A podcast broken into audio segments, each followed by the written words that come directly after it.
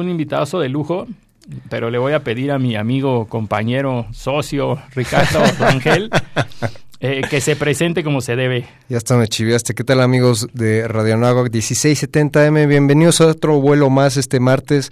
Pues eh, ya empieza la época calurosa y bueno, sin más preámbulos, tenemos un super programazo porque tenemos una entrevista con María Arisa y con Rodrigo Velasco que son pues vaya la, parte eh, medular de, Viva y pues los agarramos ahí en la, en la 82 segunda convención eh, bancaria. No se pierdan, por cierto, este, las repeticiones las estamos subiendo a redes sociales para que escuchen la enriquecedora este, experiencia que vivimos allá, sobre todo para los mensajes de, eh, de los especialistas que tienen para ustedes. Y sin más preámbulos, yo creo que iniciamos, Alberto, ¿cómo ves? Tenemos un invitado en vivo, pero los vamos a dejar un poquito en suspenso. Es correcto. Lo vamos a presentar después de transmitir la entrevista que hicieron Ricardo y Oscar a María Arisa y Rodrigo Velasco de Viva. Adelante, por favor. ¿Qué tal amigos de Halcones Financieros? Pues estamos aquí transmitiendo en vivo desde la 82 segunda Convención Nacional Bancaria y estamos precisamente con Rodrigo Velasco y María Arisa y este, pues vaya, María es la que liderea todo el tema de, Viva y Rodrigo toda la parte operativa. Vamos a hacerles una pequeña entrevista y sobre todo pues que van con un dinamismo aquí. La clave aquí de, de la Convención Nacional es eh, una visión al futuro y bueno, ¿quién más que una visión al futuro que Viva? Y pues vamos a empezar la entrevista. María, ¿cómo, ¿cómo va Viva? ¿Cuáles son las perspectivas de esta convención? Estamos en el segundo día. Mira, la verdad que estamos muy contentos, ya llevamos siete meses de operaciones, eh, las cosas van marchando bastante bien, mejor eh, de, expectativas, ¿no? Y la verdad que tenemos pues, eh, un, un futuro que vemos prometedor. Definitivamente hay eh, temas de coyuntura internacional y nacional complejas que todos conocemos bien. Sin embargo, sí creemos que las condiciones que se están presentando el día de hoy y sobre todo lo, que palpamos en esta, en, esta convención es una colaboración y, un apoyo eh, entre autoridades, la banca, eh, las bolsas, intermediarios ¿no? de, financieros, todos la verdad que con, la, con, las pilas pues muy puestas de cómo apoyarnos y cómo eh, caminar hacia este crecimiento tan esperado que queremos del 4%. Creemos que específicamente lo que nos toca a nosotros, que es eh, el sector bursátil, hay una oportunidad muy importante de contribuir a este crecimiento, a este eh, gol que tiene eh, el presidente, dado que sí consideramos que en la medida en la que se profundizan los mercados, eh, crece directamente la economía entonces eh, el crecimiento económico. Entonces sí creemos que estamos haciendo pues una chamba importante, vemos con buena eh, con buenas perspectivas lo que viene del año, hemos estado en, en contacto con muchas empresas eh, que están con ánimos de tocar mercados, de escuchar las propuestas que antes pues ni siquiera eh, se consideraban susceptibles de llegar, ¿no? Entonces la verdad que eso ha sido un caminar y un romper eh, pues status quo y mitos y cosas que pues que Viva vino a hacer y que teníamos que hacer como país. Entonces estamos contentos. Perfecto, María. Rodrigo, la visión al futuro y sobre todo tú que lideras la parte operativa, ¿qué función tiene la tecnología en la parte de Viva? ¿Cuál, ¿Cuáles son las entrañas de la tecnología en Viva? ¿Qué, participación tiene? El corazón de Viva es tecnología, ¿no? Y lo que quisimos hacer es no inventar el hilo negro. En México se da mucho por querer tropicalizar o hacer las cosas al, estilo mexicano, que es cambiarlas a, lo que ya funciona en, en, en otros lugares de, del mundo. Y por eso decidimos, y es una decisión clave, el haber traído la tecnología de Nasdaq a México, que es el sistema sistema más utilizado en el mundo para trading de capitales y hoy ya México pues, usa un sistema con los protocolos que pues, en sentido práctico es como hablar inglés, ¿no? Cualquier extranjero puede operar con los mismos algoritmos, sistemas, protocolos que operaría en Estados Unidos, en Europa o en cualquier otro lugar, ¿no? Entonces eso hace que sea México más accesible para inversionistas sofisticados y ya estamos viendo que poco a poco se empieza a diversificar el, eh, el tipo de inversionistas que, que operan nuestro mercado. ¿no? Esto no es de un día para otro, pero creemos que hay mucho espacio para que cuentas fast money, high frequency, eh, tengan más preponderancia. Por darte un número, en Estados Unidos más de la mitad del importe operado está representado por este tipo de cuentas En México no hay estadísticas muy concretas al respecto, pero sigue siendo un número bastante incipiente y creemos que va a ir creciendo de la mano con, la sofisticación y la evolución del mercado. Hace 10 días precisamente tuve una participación del 32%. ¿Esto qué quiere decir para, los que nos escuchan? a ver, todo nuestro público dice, ah, pues una participación de 6.900 millones, ah, pues está padre. Pero ¿eso qué representa para la economía? Más que para la economía, digo, y lo que sí hemos visto es que que el importe operado ha, ido creciendo. Creemos que va, de hecho, a crecer a una tasa más acelerada desde que el nuevo ecosistema cambió y, Viva es parte de, ese nuevo ecosistema de, competencia. Y lo que quiere decir, digo, en, sentido práctico es la bolsa eh, operaba más o menos en promedio 14 mil millones de pesos al día ¿no? Nosotros ese día operamos 7 mil millones, que sería la mitad de un día normal de la bolsa. Sin embargo, las dos sumadas sí estamos viendo una tendencia a la alza y lo que importa es que pues, el pastel está creciendo y eso es buena noticia para los inversionistas y para las casas de bolsa. ¿no? Entonces, el chiste es que se opere más, ¿no? que haya más liquidez y estamos en esa chamba todos los días hablando con los intermediarios, con los inversionistas para darle más visibilidad al mercado, ¿no? que es mucho de lo que estamos haciendo María y yo, ¿no? que crear del mercado algo, un, tema que sea fácil de digerir, que no haya miedo alrededor, que no crean la gente que es este muy complicado, difícil, que solo es para los ultranerds, pues sí es para los nerds, pero también es para la gente común y corriente para los empresarios. Es una alternativa de financiamiento complementaria a las fuentes tradicionales, ¿no? Y por eso que estamos aquí con, pues, con los bancos, porque al final vamos de la mano con los bancos en muchas cosas. Entonces son complementarias, te diría, las, las alternativas de financiamiento.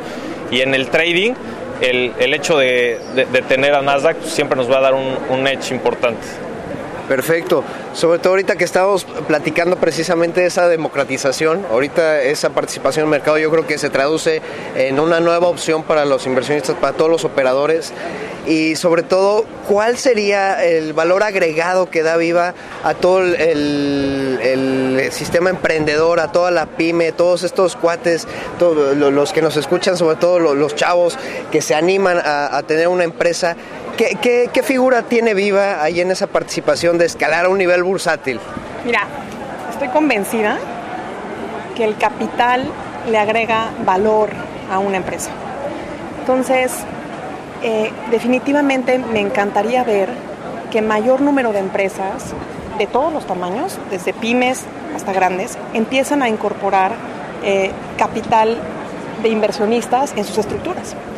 Y entonces vamos a empezar a ver cómo empiezan a tener mucho más eh, solidez y una estructura pues, eh, mucho más poderosa en ese sentido.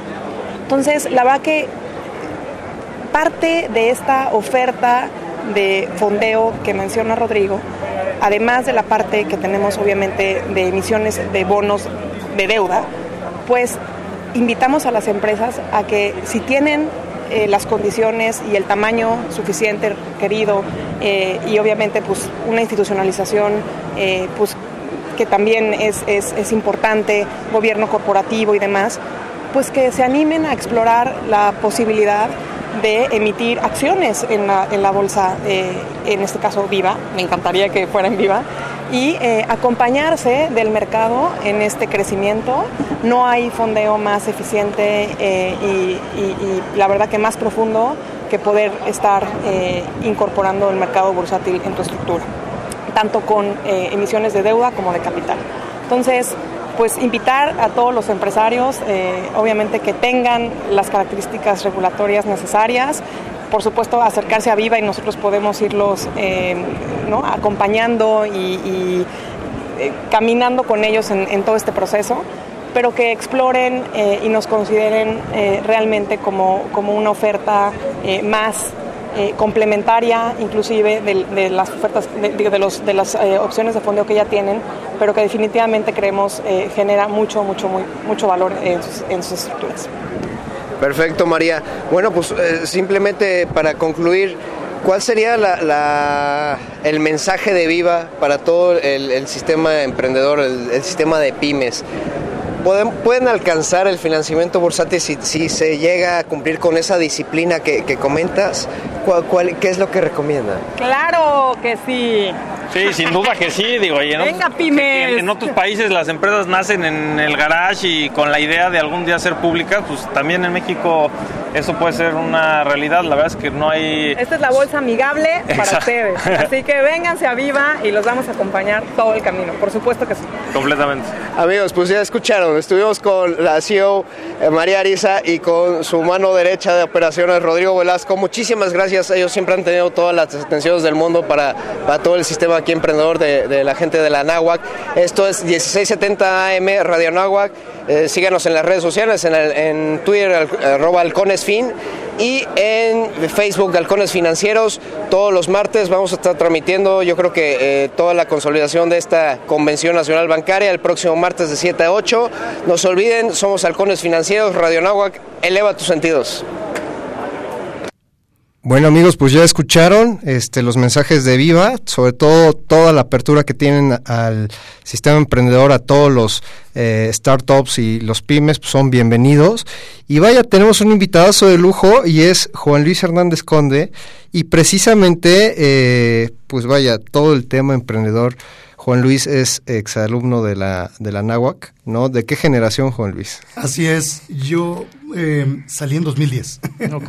Ok, ya, ya algunos añitos. ya tiene un poquito, sí. Y precisamente, eh, pues vaya, todo va a raíz de que él es, él es abogado y platícanos, tú eres el, el socio fundador de Novo Concilium, ¿no?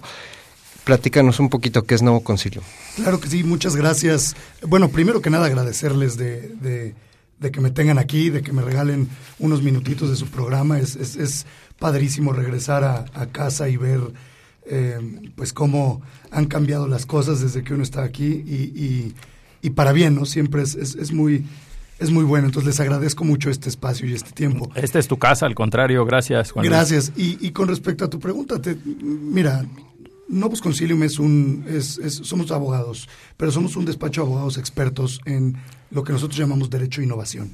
Y definimos derecho de innovación como todas las reglas y leyes que aplican a la creación, lanzamiento, crecimiento y financiamiento de empresas emergentes de alto impacto. Entonces, en el despacho representamos tres tipos de clientes muy, muy definidos. Por un lado, startups, que les ayudamos desde el día que se necesitan constituir y formar hasta el día que, que hacen su oferta pública de valores, eh, a lo mejor en la viva, eh, que, Ujú. que- que la hagan En la nueva bolsa. En el futuro cercano.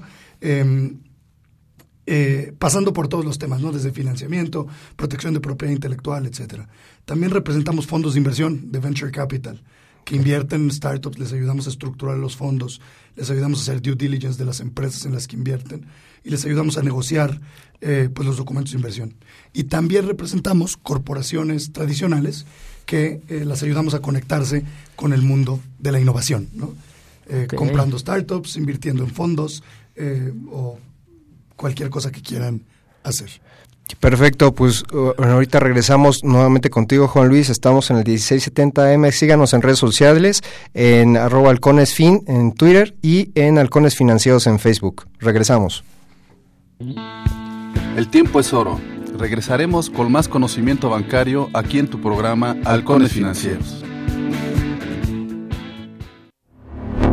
La tecnología es mejor cuando reúne a la gente. Esta es una frase utilizada por el programador estadounidense y cofundador de una de las plataformas de creación de blogs con más usuarios del mundo, WordPress. En el 2007, PC World colocó a Matt en la posición número 16 entre las 50 personas más importantes en el mundo de la web, donde además era el más joven de la lista con tan solo 23 años. Es miembro del consejo del Grist.org, fundador director de la fundación WordPress y el único patrocinador de alto nivel, no empresa, de la Apache Software Foundation. Mullenweg es también miembro del Charity Water, donde apoya el suministro de agua potable limpia y segura a gente de países en vías de desarrollo. Radio Anáhuac, a favor de la innovación. Esto es La Sobremesa, un espacio dedicado a la sustentabilidad y los aspectos más importantes de la responsabilidad social. Súmate a nuestra causa, infórmate y mantente a la vanguardia con nuestros contenidos. Todos los miércoles de 2 a 3 de la tarde por Radio Náhuac. Eleva tus sentidos. Los siguientes contenidos no son responsabilidad de la Universidad de Anáhuac ni de esta estación. Misael ayudó a construir esta carretera, por donde va su nieta María, en el carro que le prestó su vecina Marta para llevarla a su boda con Francisco. El papá de Francisco, Sergio, es carpintero y fue quien construyó las bancas para la boda. Si alguno de ellos no hubiera participado, este beso jamás habría sucedido.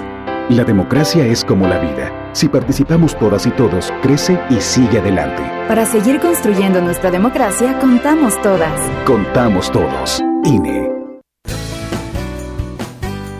Inicia el día con energía. Utilizar de mejor forma nuestros recursos hace la diferencia. Aprovecha una hora más de luz natural y ahorra energía. La noche del sábado 6 de abril, adelanta una hora tu reloj antes de irte a dormir. Cuidar la energía nos toca a todos. Secretaría de Energía.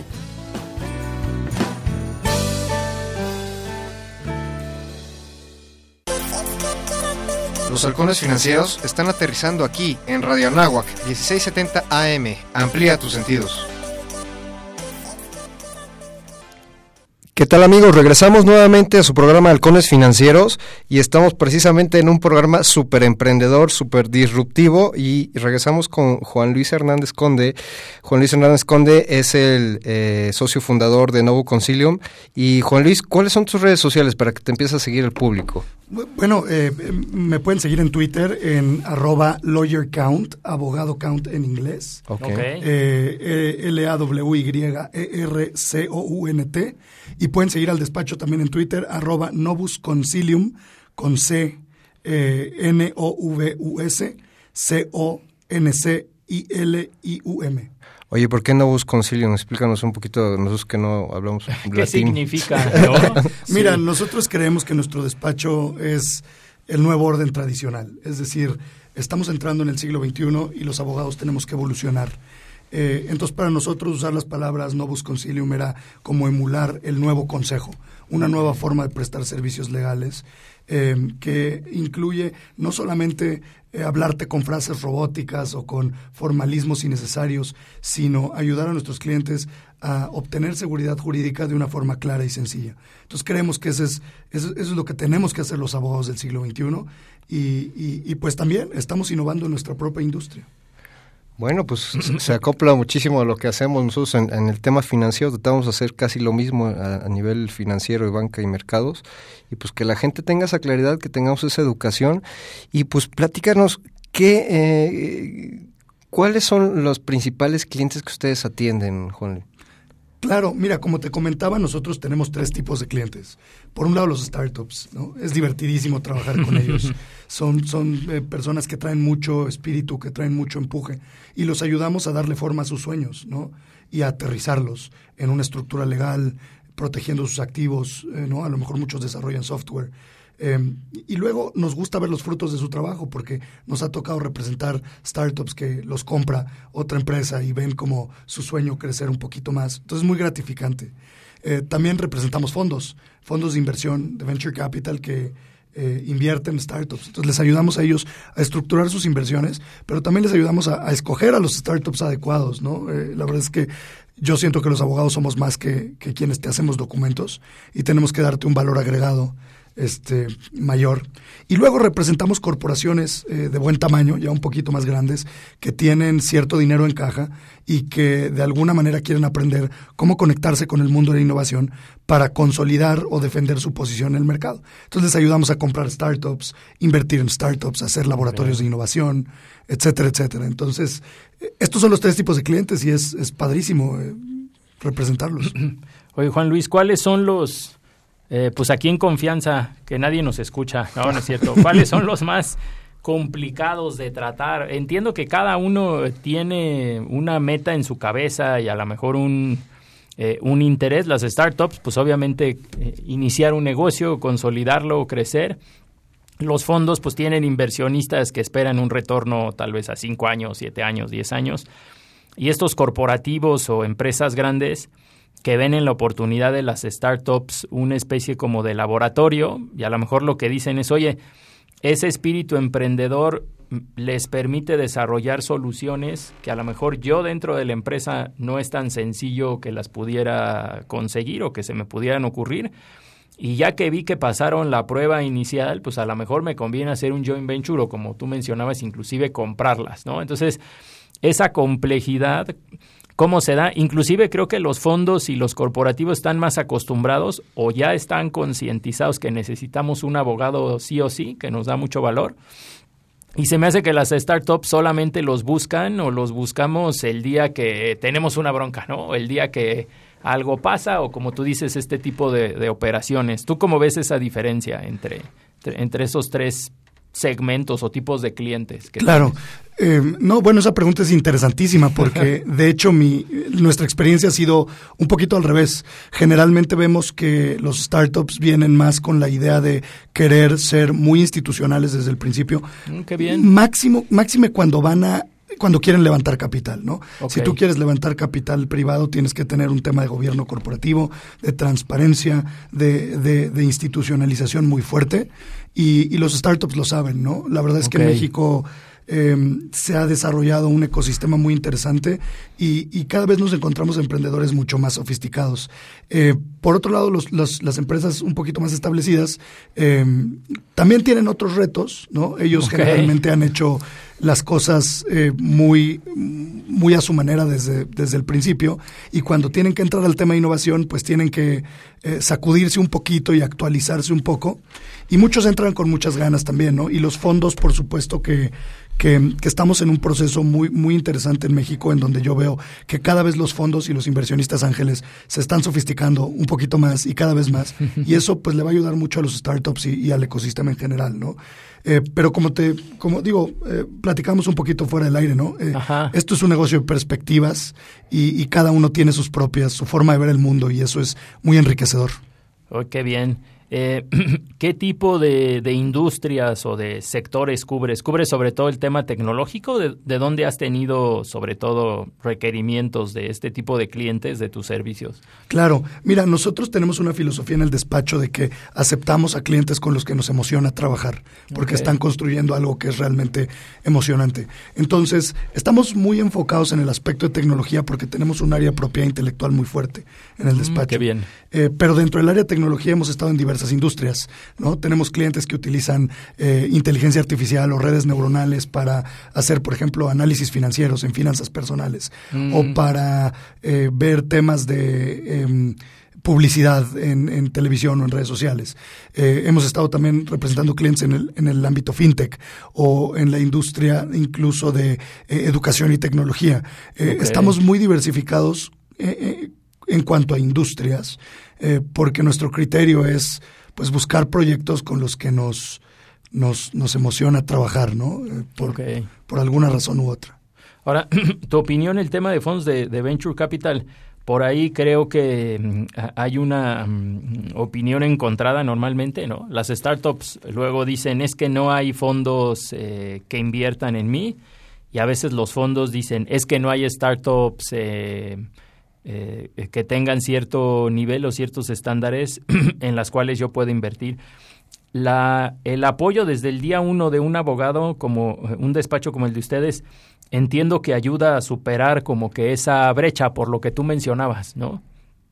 Claro, sí es cierto. Mira, la verdad es que yo creo que todos miden lo que están buscando, ¿no? Y hay un eh, nosotros como abogados, por un lado, ayudamos a nuestros clientes, es un valor agregado que nosotros prestamos a conectarse con fondos. Tenemos una serie de, de, contactos eh, de fondos mexicanos, pero también tenemos una presencia muy fuerte en Silicon Valley.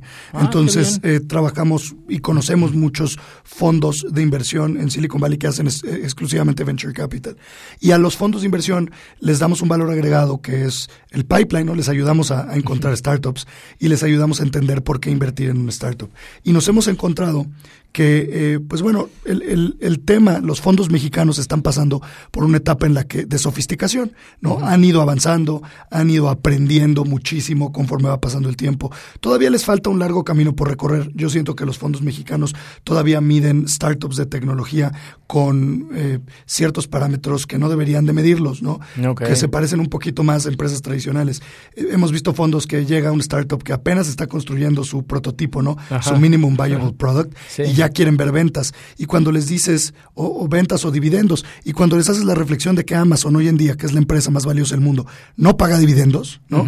Y que no hay razón por la cual se le tenga que exigir a este startup en una etapa de eh, pre-MVP o pre, em, eh, sí, sí. ¿no? Este, Antes de tener un prototipo probado, inclusive, ¿no? Es correcto. Cuando les empiezan a exigir esto, pues entonces uno se da cuenta que los fondos todavía tienen que aprender a invertir en tecnología, ¿no? Porque para crecer en tecnología tienes que reinvertir absolutamente cualquier ingreso que tengas en la creación y, sofisticación de tus propios productos, ¿no? Entonces muchas veces los startups están buscando eh, esto, están buscando a un inversionista que, que, que, no les exige estos temas en etapas tan tempranas. Y, y, los fondos en México pues son relativamente pequeños, ¿no? Eh, a comparación de otros fondos eh, en Silicon Valley, por ejemplo. Y, y, muchas veces tienen el lujo de entrar en etapas muy tempranas. Mm, y, y les ayudamos a ver que el negocio no está en generar el dividendo, sino en, en, agregar valor a la empresa para que la acción de la empresa suba de precio en la siguiente ronda, ¿no? Y con eso ellos pues tengan una, un, retorno, ¿no? Exacto. Eh, entonces es muy interesante porque México hemos recorrido un camino muy, muy, muy interesante, hemos avanzado muchísimo y además está la ilusión de que todavía queda muchísimo por hacer porque yo siento que el país tiene un gran potencial en esto y es parte de lo que nos motiva día a día. Sí, yo entiendo que los fondos de Venture Capital todavía están la mayoría en su primer... Eh, en su primer fondo, llamémosle así, o sea, como que todavía no cierran el círculo de, oye, yo ya tengo 25 años de invertir en startups mexicanas y he tenido tres salidas y ya varias cotizan en la bolsa, ¿no? Como que apenas todavía estamos dando nuestros primeros pasos eh, en, ese ecosistema en México y eso es bien, bien interesante. ¿Tú qué opinas o ustedes como Novus, como Concilium, eh, en dónde recomendarían eh, eh, intervenir en las etapas de crecimiento de una startup? Desde que comienzas y que tienes una idea, como yo digo de broma, en una servilleta, desde ahí a lo mejor ese convenio entre accionistas o esos primeros estatutos sociales, o ya que la empresa avanzó un poquito más y entonces ya empieza o piensa en hacer su primer levantamiento de capital? ¿Cuándo una empresa los debería de contactar a ustedes? Bueno, claro, eso creo que eh, para esa pregunta es, es, muy interesante también. Eh, antes de contestarla, me gustaría también hacer un comentario que, que, decía, hablabas de los fondos. Creo que los fondos mexicanos de hoy en día han hecho un gran trabajo con los pocos recursos que, que tienen. o sea, claro. La verdad es que yo creo que es gente muy talentosa que ha logrado eh, detonar el tema de, de esto de, del amor al emprendimiento y hoy en día es una realidad. Entonces creo que sí hace falta, a pesar de que sí es importante mencionar que hace falta mucho por hacer, creo que también es importante mencionar que que, pues han hecho un gran trabajo los, los directores de los fondos que, que, hacen este tema. Con respecto a tu pregunta de cuánto nos, cuándo nos deben contactar las, las, empresas o los startups, yo les diría desde el día uno. Este Es bien importante que desde el día uno tengas un abogado que te asesora porque eh, quieres empezar bien desde el principio no es como que vayas a, quebrar si no lo haces, ¿no? Hay casos en los que sí, pero son muy contados. Lo que va a suceder es que si tú no empezaste correctamente desde el principio, te va a salir muy caro después corregir el camino. Entonces son gastos que a lo mejor te quisieras ahorrar. Por supuesto, contratar abogados no es barato, ¿no? Pero creo que una de las partes importantes de los emprendedores es que tienen que aprender hacer sus presupuestos legales y hablar con distintos despachos y hacer un benchmark y, ver cómo están los precios en el mercado y comparar las opciones que ellos tienen. Nosotros los, lo invitamos a hacerlo. Y nosotros también animamos mucho a que empiecen con nosotros desde el día uno. Es importante constituirte desde el día uno y como entendemos que muchas veces no tienen el capital disponible para hacerlo, eh, nosotros eh, tenemos una serie de beneficios para startuperos, ¿no? Cuando nos gusta un proyecto trabajar con ellos, pues eh, hacemos, tenemos modelos en donde diferimos honorarios. ¿no? Le decimos, por ejemplo, a nuestros clientes, ¿sabes qué? Esta es la cuenta, esto es lo que me vas a tener que pagar, ¿estás de acuerdo? Y cuando nos dicen que sí, pues les decimos, ok, vamos a diferir estos honorarios para el día que hagas tu primer levantamiento de capital, o nos puedes ir pagando mensualmente, o, o pues a lo mejor si no levantas capital en seis meses, pues empezamos una conversación de cómo nos vas a ir eh, abonando a la cuenta. Y estas son mejores prácticas que hacen los despachos de abogados en Silicon Valley. Nosotros las importamos, las tropicalizamos un poquito eh, para poder ayudar a detonar este, este ecosistema y que los emprendedores no se queden sin asesoría legal desde el día uno, porque de verdad que, eh, al margen de que nos gusta vender nuestros servicios, de verdad sí es muy necesario. Sí, sí, sí, yo estoy más que eh, consciente y soy firme creyente que desde el día uno necesitas eh, tener el apoyo de un especialista como ustedes. Ahora, algo que me comentaba Richard, y si quieres te paso el micrófono, eh, ustedes como Novus Concilium están próximos a tener un evento, ¿no? Platícanos un poquito más. Sí, y sobre todo muy relacionado al tema tecnológico, ¿no? Juan Luis, platícanos, creo que inicia el día jueves. Así es, nosotros tenemos un evento que se llama el, el NC Venture Day, es un evento que hacemos cada año. Este año, antes, en años pasados lo realizábamos únicamente por invitación, este año lo estamos abriendo al público y básicamente es un evento para conectarte con el mundo de la innovación y del emprendimiento. Eh, vamos a tener paneles eh, y, y, conferencias muy interesantes, vamos a tener conferencias desde el punto de vista legal, ¿no? de los requisitos legales para los startups, eh, vamos a tener paneles donde vamos a invitar clientes que son startuperos que ya han levantado capital y que están construyendo sus empresas. Eh, tenemos también invitados en los paneles que son fondos de inversión eh, para que nos cuenten cómo, cómo, para que nos den unos tips de cómo conectarse con, con ellos. Tenemos invitados desde Silicon Valley que se van a conectar con nosotros para, para, para compartirnos pues su visión del mundo, ¿no? Para nosotros también compararlo con lo que tenemos en México.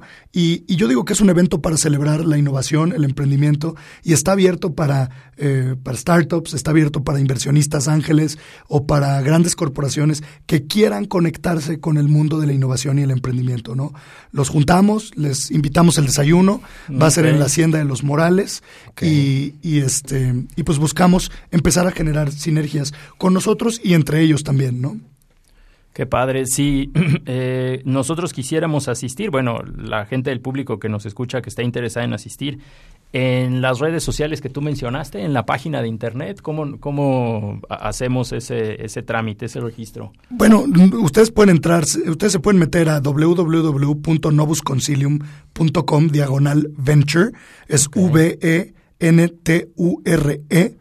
Y eh, ahí pueden ver la agenda y ahí van a ver un botón que dice regístrate y ahí los va a mandar a hacer el registro eh, para que puedan eh, acompañarnos el día martes. Es importante advertir que hoy se cierra el, la compra de boletos, entonces aquellos que nos están escuchando que quieran ir de última hora, pues Bienvenidos. Porque es pasado mañana, ¿no? Y entiendo que dura en la mañana, desde tempranito hasta antes de la comida. Empieza a las siete, a las 8 de la mañana y termina a la 1 de la tarde. Ah, qué bien. perfecto, mediodía. Pues súper recomendable. tenemos ahí cinco descuentos, ¿no? Creo. Entonces, este, vamos a hacer unas preguntas ahí en redes sociales, tanto en Nuevo Concilium como en Halcones Financieros, y precisamente regresamos ahorita después del corte para seguir hablando de este evento. Somos Halcones Financieros, 1670 AM, eleva tus sentidos. El tiempo es oro. Regresaremos con más conocimiento bancario aquí en tu programa Halcones Financieros. Que un niño fume no está chido.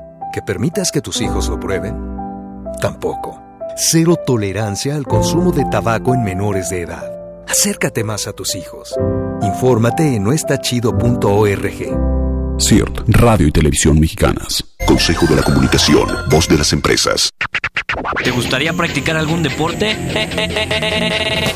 La Escuela de Ciencias del Deporte ofrece sus modernas y multitudinarias instalaciones.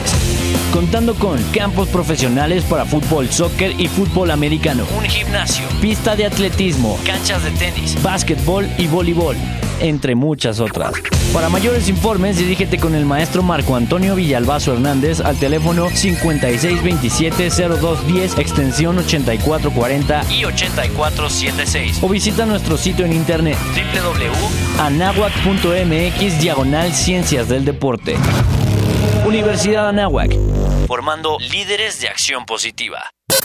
En Radio Nahuac nos gusta estar presente en todos lados. Síguenos en nuestras redes sociales: Facebook, Radio Nahuac, Twitter, arroba Radio Anáhuac AM, Instagram, Radio Anáhuac 1670. Ya lo sabes, Radio Nahuac. Eleva tus sentidos.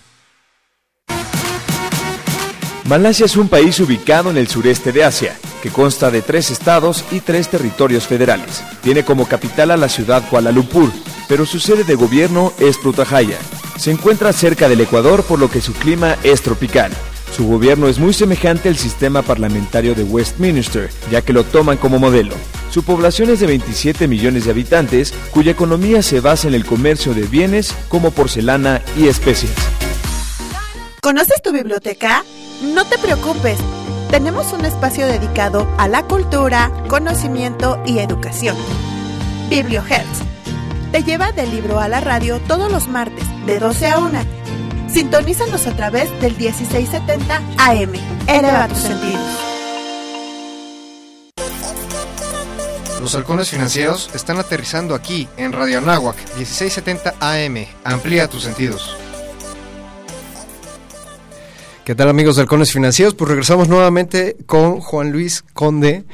Hernández Conde. Y pues precisamente estamos muy contentos porque nos está platicando cómo surgió este nuevo concilium y esto está padrísimo porque, vaya, el ver a personas emprendedoras, no, no nada más este eh, los corporativos, sino este emprendimiento y sobre todo de aquí de, eh, digo, lo, externo al aire, Juan Luis le tiene muchísimo cariño aquí a, su alma mater, que es la Universidad de Anáhuac, y nos estabas contando, a ver, cómo surgió Nuevo Concilio. claro, este, es, es, es, una historia muy, muy, muy chistosa porque mi, mi, mi socio fundador, mi cofundador, eh, em, él también es exalumno de la Náhuac y fuimos amigos desde, nos hicimos amigos el primer día de, ah, de clases en la Universidad de Derecho. Nos juntábamos a echar un, a fumar ahí afuera de la clase 7 y de ahí nos conocimos y de ahí nos hicimos amigos. Y nosotros iniciamos el despacho el día que nos graduamos. a lo mejor de una forma muy ilusa quisimos salir a competir contra otros despachos de abogados. Bueno, pues así son las startups, ¿no? Naces con sueños y una idea en el papel y muchas ganas, ¿no? Nos dimos cuenta que había un problema fundamental con la forma en la que se prestaba los servicios jurídicos en el país y, quisimos ofrecer una solución de cómo hacerlo. Y entonces la historia de por qué entramos en tecnología y en este mundo fue porque saliendo de, la pecera, eh, un amigo que después es muy buen amigo mío y que después se convirtió en cliente nuestro, eh, pues quería poner una empresa de facturación electrónica. Eh, en ese momento la ley era nueva, era recién, recién, recién. Mm, y entonces nos preguntó, oye, tienes este, este me dijeron que, que, sabías de facturación electrónica, ¿es cierto? Y, y me voy a quemar con él, ¿no? Este, yo no sabía nada de facturación electrónica. Pero le tienes que decir que sí, ¿no? Se me ocurrió decirle, soy experto, ¿no? Este, y pensé, bueno, pues todos somos expertos. La ley acaba de salir hace unas semanas. Exacto. Entonces, pues no hay nadie de estos abogados grandes de que 80 diga años que tiene 10 años de experiencia si la ley salió hace días. ¿no? Estamos en el mismo plano. Entonces, ese día me hice experto en facturación electrónica, no dormí. y, Y, leyendo todo lo que el SAT estaba publicando. Y, y ayudamos a esta empresa, la ayudamos a, formarse, eh, a conseguir la, autorización. Y, fue un periodo muy, muy padre porque después, eh, pues esta persona, eh, muy amigo mío, después nos, nos recomendó con más personas y, descubrimos en el tema de tecnología, pues un, ¿no? Algo ahí que, que nos motivaba mucho. Y desde ese tiempo eh, empezamos a, a seguir y a, y a, ver que el tema de innovación podía ser un tema que trajera mucho beneficio a la economía nacional. Porque toda la pequeña y mediana empresa, yo creo, es la columna vertebral de la economía nacional. Eh, creo que en economías de escala son los que pagan más impuestos, son los que generan más empleos. y, y, nos dimos cuenta que, que que no podían depender tanto del gobierno, que tenían que depender más de la iniciativa privada y que el ecosistema de inversión se estaba gestando muy padre. Cuando nosotros empezamos había un fondo de inversión, estaba empezando ahí Alta Ventures y, y hemos, fuimos siguiendo esto desde hace siete años y ha sido un, para nosotros una gran experiencia eh, hacerlo. Y, y, pues de ahí, de ahí nació, de, de, de, una plática en la pecera de la Facultad de Derecho de la Universidad de Anáhuac. Eh, este proyecto que hoy en día ya tenemos más de siete años con él. decías que en su momento eh, surgió el interés de, ir a estudiar un posgrado a, Berkeley, ahora sí que a Silicon Valley, y a lo mejor de ahí encontrar estas buenas prácticas en el sector de, de, Venture Capital. ¿Cómo fue esa historia? Así es, mira, después de ir siguiendo el ecosistema en México por los primeros tres años, cuando realmente todavía no entraba el INADEM, todavía no había este tema, las cosas estaban muy en pañales. Y nosotros no, no éramos tan abiertos, lo estábamos siguiendo muy de cerca para ver cómo evolucionaba el mercado. Eh, cuando vimos que esto iba en serio, yo sí decidí ir a estudiar una maestría en Derecho en la Universidad de California en Berkeley, eh, precisamente porque Berkeley es una universidad que es... Eh, top 10 en el mundo y que tiene además eh, un programa muy específico en materia de venture capital, innovación y tecnología. Entonces yo me metí a estudiar una maestría en Derecho para poder adquirir pues los conocimientos eh, de punta, ¿no? Eh, y poder después importar y tropicalizar eso a, a México para ayudar al beneficio eh, y al desarrollo económico del país, de, la iniciativa privada del país. Entonces, pues decidimos hacer esto, me fui, apliqué, este, me avisaron, me acuerdo perfecto que me aceptaban el día después de mi boda civil. Entonces, este, no, qué regalazo. Estuvo, padrísimo porque además eh, eh, mi esposa pues, pues me acompañó y todo y estaba muy feliz de ello. Este, y, y pues sí, fuimos, fue una experiencia increíble toda mi maestría estuvo muy enfocada en temas de venture capital y, tecnología. Y, y, después, pues a regresar a chambear, ¿no? Al país, a, tropicalizar, a importar, a ayudar a contribuir con el ecosistema. Eh, y sí creía yo que era importantísimo profesionalizarnos al más alto nivel, porque como yo siempre le digo a mis clientes, a todos, startups, fondos o corporaciones, eh, México tiene mucho talento y estamos listos para jugar en las grandes ligas, ¿no? Eh, no solo de Hollywood, ganamos muchos Oscars, pero al margen de eso también en el emprendimiento hay mucho talento. Y entonces teníamos que, de alguna manera, pues, ser fieles a esa filosofía, ¿no? Entonces, pues, irnos a las grandes ligas a, a tratar de importar las mejores prácticas y es lo que hemos hecho desde hace cuatro años para acá. Ok. Oye, qué interesante. Ahorita te, pediremos que nos compartas. Sabemos que tienes temas de confidencialidad, a lo mejor no mencionar algunos nombres y nos queda claro. Igual ahorita te, te preguntaremos algunos casos prácticos divertidos o importantes que puedan ser eh, interesantes para nuestros radioescuchas. Pero antes igual y te queríamos hacer una pregunta previa. En el tema de la ley FinTech, yo he escuchado de todo. Me ganaste, me ganaste. Y bueno, ya, ya que el buen Richard dice que le gané, pues le paso, le paso el micrófono para que entonces... No, no, no, no, para nada, por favor, por favor. Yo, he escuchado algunas eh, eh, versiones como dicen, cada, cada quien le va en la fe, habla de la feria como le va en ella, ¿no? Hay veces algunas startups dicen, oye, el costo de estar regulado pues es un costo muy grande y se me va a complicar y estoy empezando y ya me pusieron obligación de contratar mucho personal y tener muy buenas prácticas y así. Y por el otro lado hay gente que dice, no, no, esto da más tranquilidad al mercado y hace como que más transparente para todos el, el que estés regulado. Específicamente en este tema de tecnología y hablando de empresas que caen bajo la ley, ustedes como despacho de abogados, eh, ¿qué opinión tienen? A lo mejor puntos buenos y malos, si nos pudieras compartir un poquito. Claro, yo te voy a dar mi opinión como abogado, o sea, una opinión muy personal, porque eh, para mí es un tema un, poquito sensible, porque te lo adelanto, yo no soy muy fanático de la ley FinTech. Okay. Yo creo que fue una ley muy apresurada y que fue una ley que regula tres modelos de negocio. Sí, sí. Este, y no creo que sea una buena práctica o una práctica sana. ¿Qué me hubiera gustado ver? Que, que la propia autoridad, Banco de México, Comisión Nacional Bancaria y Valores, todos los que, los que ven el tema del sector financiero en el país, se hubieran ido eh, modelo por modelo, ¿no? O sea, como, como nicho por nicho, ¿no? Si querías ver crowdfunding, pues a lo mejor hubieras hecho ahí unas reformas a la ley del mercado de valores únicamente, ¿no? No tenías que hacer... Crear una ley. Toda una ley, ¿no? Si querías ver temas de pagos, pues a lo mejor podías hacer, eh, no lo sé, ¿no? A lo mejor trabajar con algunas de las circulares. Yo sí creo que ya había facultades para Banco de México, para la Comisión Nacional Bancaria de Valores, de regular esto.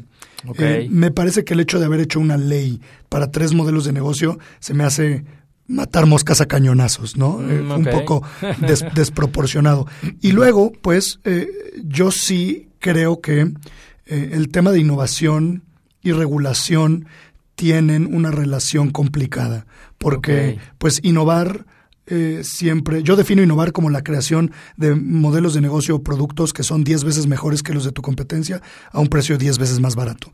Y el tema de los 10 pesos, de las 10 veces más barato, es un tema de costos. ¿no? Y entonces el costo regulatorio también entra dentro de ese costo. Entonces, no solamente es un tema que es costoso para los emprendedores, también es un tema, ese costo se va a trasladar al consumidor. Entonces, al usuario de la industria fintech, a ti y a mí como usuarios de, servicios fintech, pues también nos va a salir más caro. Le tienes que repercutir ese costo regulatorio al final al cliente. Es correcto. Entonces, la innovación, cuando la gente dice es que se, no se promueve la innovación, eh, yo creo que era una frase un poquito hueca, para mí el hecho de por qué no se promueve la innovación es porque no va a poder haber modelos de negocio muy accesibles y los consumidores no nos vamos a beneficiar. Y la otra es que yo sí creo que los bancos pues hicieron una gran movida con esta ley para consolidar su posición eh, en la industria. Eh, se protegieron bastante, eh, con al menos con estos dos o tres modelos de negocio. Habiendo dicho eso, creo que la ley tampoco es tan extensiva, no aplica a todo el sector fintech eh, y, y- y en donde no aplica la ley vamos a ver innovación muy interesante. Y finalmente los emprendedores son tienen mucho mucha innovación, mucha inventiva, Mucha ¿no? creatividad, Y sí. le van y van a ver cómo van a modificar sus modelos de negocio para sin incumplir con la ley, porque no se trata de, de decir no quiero cumplir con la ley, sino modificar tu modelo de negocios para no estar dentro del scope regulatorio, ¿no? Esa, es, esa es la verdad. Entonces, para mí la ley fintech fue es un tema que yo me la hubiera ahorrado. Eh, creo que la única certeza que da es que va a ser más caro emprender en esos modelos de negocios. No creo que sea un tema de, de certeza en general. Creo que a los fondos de inversión les hace más difícil invertir en fintech. Eh, ah, bueno, por lo menos en instituciones de tecnología sí. financiera. Eh, entonces, no lo sé. Vamos a ver cómo se desarrolla este tema. cómo evoluciona, ¿no? Porque apenas están eh, por darse las primeras autorizaciones, entiendo, de parte de La comisión. eh, del gobierno federal, ajá, de la Comisión Nacional Bancaria y Valores, en este tipo de tema. Pero ahora sí, eh, sí, ahora sí te paso la palabra, mi estimado Richard. No, pues bueno, vamos a estarnos eh, topando, yo creo que más eh, frecuentemente con esas innovaciones y más ese acercamiento de los jóvenes al, al sector eh, fintech, ¿no? Independientemente de, eh, de- del tipo de regulación. ¿Qué es lo que nos vamos a encontrar, Juan, en, en el evento del, del jueves? Muy bien. Bueno, pues el evento es, es, es un es un área, es un, es un, es un lugar para... ¿Quién puede asistir? A ver. Es- ¿A está, quién, quién le recomendarías, no? está Ajá. enfocado para startups. Está enfocado para personas que quieren aprender a ser inversionistas en startups. Eh, para fondos, ¿no? ¿A partir de cuándo pueden invertir así, más o menos con tu experiencia? Mira, la verdad es que eh, desde lo, lo, lo, lo que ellos tengan para invertir es, es bueno. Eh, no es como que exista una cuota mínima para que te puedas llamar inversionista ángel. ¿no? Hay gente que si quiere invertir desde, hasta puedes invertir 5 mil, 10 mil pesos en, Inclusive en- creo que hay plataformas, ¿no? Ya de crowdfunding que te Sí. permiten invertir montos. Existen, yo también tengo una opinión muy específica sobre las plataformas. Yo creo que, que el crowdfunding no es, no es algo tan interesante como, como se ha pintado. Yo, yo sí invito a, a gente eh, que quiera ser inversionista ángel, que a lo mejor le gusta apoyar a, a emprendedores. La verdad es que el tema de inversión ángel es, es padrísimo porque muchos inversionistas lo usan como terapia. ¿Cómo funciona? Imagínate, yo conozco inversionistas ángeles que son personas un poco mayores que ya a lo mejor están retiradas, que tienen una, un, un buen flujo de dinero, hicieron buen capital en su vida y, y, y pues no saben qué hacer, ¿no? Están regando sus plantas, pero quieren algo más porque es adrenalina de iniciar un negocio, Exacto. ¿no? Es, Esa entonces, pues, emoción. yo siempre les digo, oigan, pues inviertan en un grupo de emprendedores, ¿no? Y, y, y en- empápense de, de esta energía, ¿no? Entonces muchos inversionistas ángeles realmente lo hacen por, por como una terapia ocupacional, ¿no? Ok. Este, invierten y están ahí y, y- y dan sus opiniones. Entonces algo muy, es, es algo muy interesante. Entonces yo sí digo, vengan al evento, vean, aprendan qué es esto de la inversión ángel y decidan desde cuándo ustedes pueden empezar a invertir. Entonces, personas que quieran aprender a invertir o que quieran o que ya inviertan y que quieran conectarse un poquito más con el mundo del emprendimiento, bienvenidos. Eh, grand- family offices, si nos están escuchando por ahí, o, o corporativos que tienen dinero en caja y que pues, no saben qué hacer con él, pero quieren consolidar su posición en el mercado, diversificar sus negocios. Es un muy buen momento para que nos acompañen y, y y puedan conectarse con el ecosistema, puedan llevarse un poquito de información acerca de cómo se hacen las cosas, comparar el ecosistema mexicano con Silicon Valley, e inspirarse un poquito, ¿no? Para ver cómo, cómo pueden ellos conectarse. Entonces, yo sí invito que cualquier persona que quiera conectarse y aprender del mundo de innovación, de emprendimiento, de inversión en startups, no importa si eres startup, pero nada más, ¿no? O sea, al contrario, si estás en cualquiera de los niveles que, que pueden jugar, eh, en, en este juego, pues vengan para que pues para que hagan buenos amigos, buenos contactos y pues se lleven un poquito de información de cómo de cómo pueden conectarse con el emprendimiento y de cómo pueden hacer negocio de invertir en, en, en empresas emergentes de alto impacto, ¿no? Hacer negocio, pero además, pues, ayudar al país, ¿no? Ayudar al desarrollo económico del país. Ya está de moda que los corporativos tienen el área eh, de venture, ¿no? También para este Muchos ahí, corporativos, ¿no? correcto, están comenzando a sacar un área así, porque eh, ellos a lo mejor, eh, y simplificando, y no es un tema de crítica ni mucho menos, pero por ahí algunos corporativos pudieran pensar, yo dejo a los emprendedores que echen a perder, ¿no? Y los que ya sobrevivan y que tengan un modelo de negocio, una empresa que pinte para que dé resultados y que yo pueda utilizar para que mejore tal vez mi procesos de logística o de producción o me desarrolle algún producto nuevo que yo in-house tal vez no hubiera tenido ni el dinero, ni la rapidez, ni la creatividad, pues tengo que estar cerca de ese ecosistema y el día que salga alguna o varias de estas empresas, pues consideraré seriamente asociarme, comprarlas, eh, incluirlos como proveedores clave, ¿no? Y por ahí cada vez están migrando empresas que a lo mejor pueden sonar muy tradicionales, ¿no? Como una refresquera o una empresa de distribución de pan, que ya tienen áreas eh, dedicadas todos los días a estar viendo este tipo de, de, startups, ¿no? Correcto, y nosotros invitamos a ese tipo de empresas a que se suban a, a, este tema, porque, mira, las empresas más valiosas del mundo hoy en día, ¿no? Amazon, eh, Facebook, Google, Microsoft, eh, todas ellas, y Apple, ellas tienen como hábito estar muy enfocadas y muy conectadas con el tema de innovación. Está en su ADN. Ellas fueron startups en algún momento, pero están incorporando esas prácticas ahora que ya son corporativos grandes y podríamos poner entre comillas tradicionales. Amazon no deja de ser una empresa de retail, ¿no? Sí, sí. Pero ellos tienen la práctica de comprar startups por muchas razones, ¿no? Pero es para consolidar su posición en el mercado. Eh, yo invito a los grandes corporativos en México y si nos están escuchando por ahí, uh -huh. les hago el llamado a que vengan con nosotros, que se asesoren, que vengan al evento, que se asesoren, porque nosotros mucho que, de lo que le ayudamos a ellos es a entender cómo conectarse, qué startups comprar, qué startups financiar, cómo construir un laboratorio de innovación. Y sí, como tú lo comentas, hay muchas empresas, por ahí hay una que, que se dedica al tema de, de, del cemento, que, que ya también tienen sus, sus, sus venture uh -huh. builders, sus venture labs. Y, y en Novus Concilium lo que hacemos, además de cubrirles toda la parte legal, los conectamos al ecosistema. Los conectamos con gente en Silicon Valley, los conectamos con gente en México, eh, para que ellos puedan entender mejor cómo eh, conectarse a esto, cómo entrarle al tema de innovación. Yo sí creo que empresa tradicional que no esté en el tema de innovación es una empresa que en unos años está destinada a desaparecer. Sí, sí. Porque hoy en día todas las industrias están listas para ser innovadas. Sí, Perfecto, ese, Juan. Ese tema de estrategia digital es bien importante. Creo que nos quedan. Ya nos queda un minuto. un Entonces, minutito, dos minutos. Si, si, nos gusta repetir tus redes sociales. Claro que sí, con mucho gusto. Eh, las redes del despacho es en Twitter, nos pueden seguir como arroba novusconcilium. Eh, a mí personalmente me pueden seguir con arroba lawyercount, abogado conde en inglés. Y si quieren saber del evento, pues métanse a www.novusconcilium.com diagonal venture y ahí si quieren saber lo que hacemos, pues navegan por la página, nos conocen y mándenos un mail ahí para saludarnos. Perfecto. Todavía nos queda un minutito más, nos dice la producción.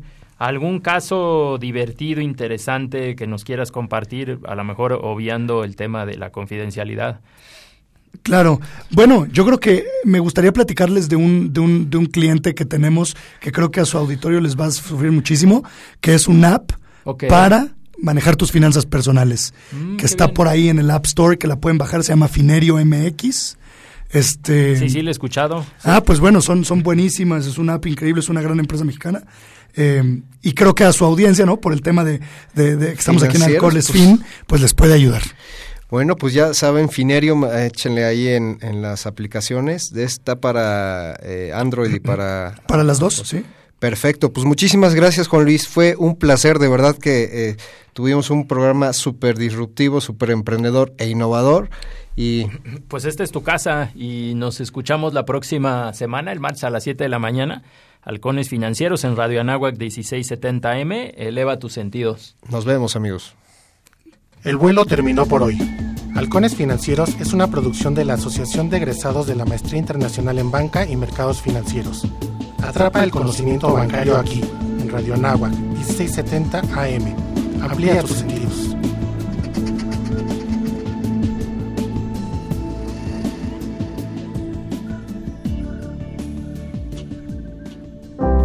Que los menores de edad beban alcohol no está chido. Que no hables con tus alumnos del tema tampoco.